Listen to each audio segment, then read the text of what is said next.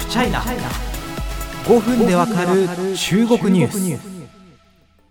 前回ですねあの恒例の中国ニュースがわかる単語シリーズとしてニャンパオシャオシェンローの2つについて、えー、解説しました、えー、簡単に振り返るとこのニャンパオというのは中性的な女性らしさを兼ね備えた男性。シャオシェンローというのはイケメンムキムキ小顔笑顔可愛いというような男性アイドルの風格のことを指します。えそしてこのまあこういうアイドルもいていいんじゃないっていうお話を前回したと思うんですけれどもこうした人たちがですね今あの中国共産党系のメディアからえ強烈な批判にあって実際に規制なんかも課されたりしているわけです。一体あの中性的な男性アイドルの何が悪いのかえ特にですねあの、まあ、連載で批判を展開している中国共産党中央指導部系のメディア光明日報の記事を読み解いてそのヒントを探していきたいと思います。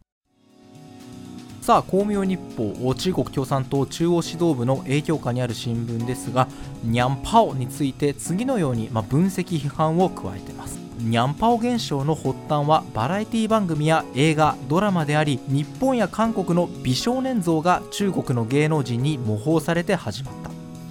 彼らは自分らしさをモットーにテレビ番組やドラマ SNS で独特な個性や美意識を発揮。メディアの宣伝や商業活動によって美化されてきた。一体これの何が悪いのかというふうに思いますよね、えー、自分らしさというものをモットーにするのが一体何が問題なのか、えー、光明日報はこうした個性をですね見事な言い換えによって否定しています。一部の番組では男性タレントが厚化粧に妖艶な衣装男女の差異も分からずよりにもよって教養のなさを個性と言い張り自己の利益に走り責任感に欠ける。革命や歴史を題材にした作品にすらシャオシェンロータレントを呼び成熟した男らしい印象を幼稚なものに作り変えている。そして光明日報はしまいにこうした状況を病気であるというふうに言い張る始末です。さあ光明日報ノンストップです。別の日のコラムを見てみましょう。青少年の人格形成には家庭や学校だけではなくて憧れのヒーローやアイドルからの無意識の影響を忘れてはならないというふうに指摘しています。まあまあ確かにそれはそうかもしれません。しかしその次の文章がですねあのこういうふうに続きます。最近の青少年は視野狭窄になっており芸能界のスターにのみ憧れる状況にある。オリンピックで国の栄誉のために金メダル銀メダルを獲得した選手やコロナ対策で活躍した医療従事者。そして宇宙ステーションで活躍する宇宙飛行士。彼らは全て青少年が憧れるにふさわしいヒーローなのであると。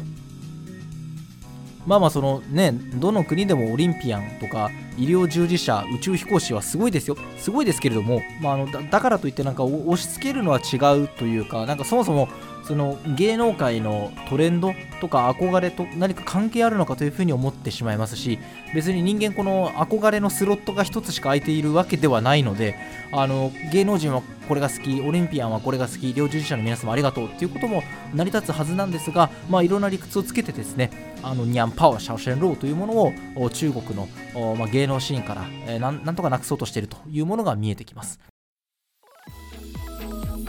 まあ、こちらですね、なぜ、まあ、芸能だけに限らないんですけれども、こうしたキャンペーンが中国国内で起こっているのか、え詳しい分析をですね次回からあの取材をもとにしたものをですね皆様にお伝えできればと思っておりますが、その前にあくまで個人のざっくりとした印象をお話しさせてください。あの学術的な裏付けはないんですが、あのまあなんというか、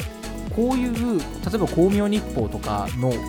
記事に出てくるような青少年のあるべき論。あのアイドル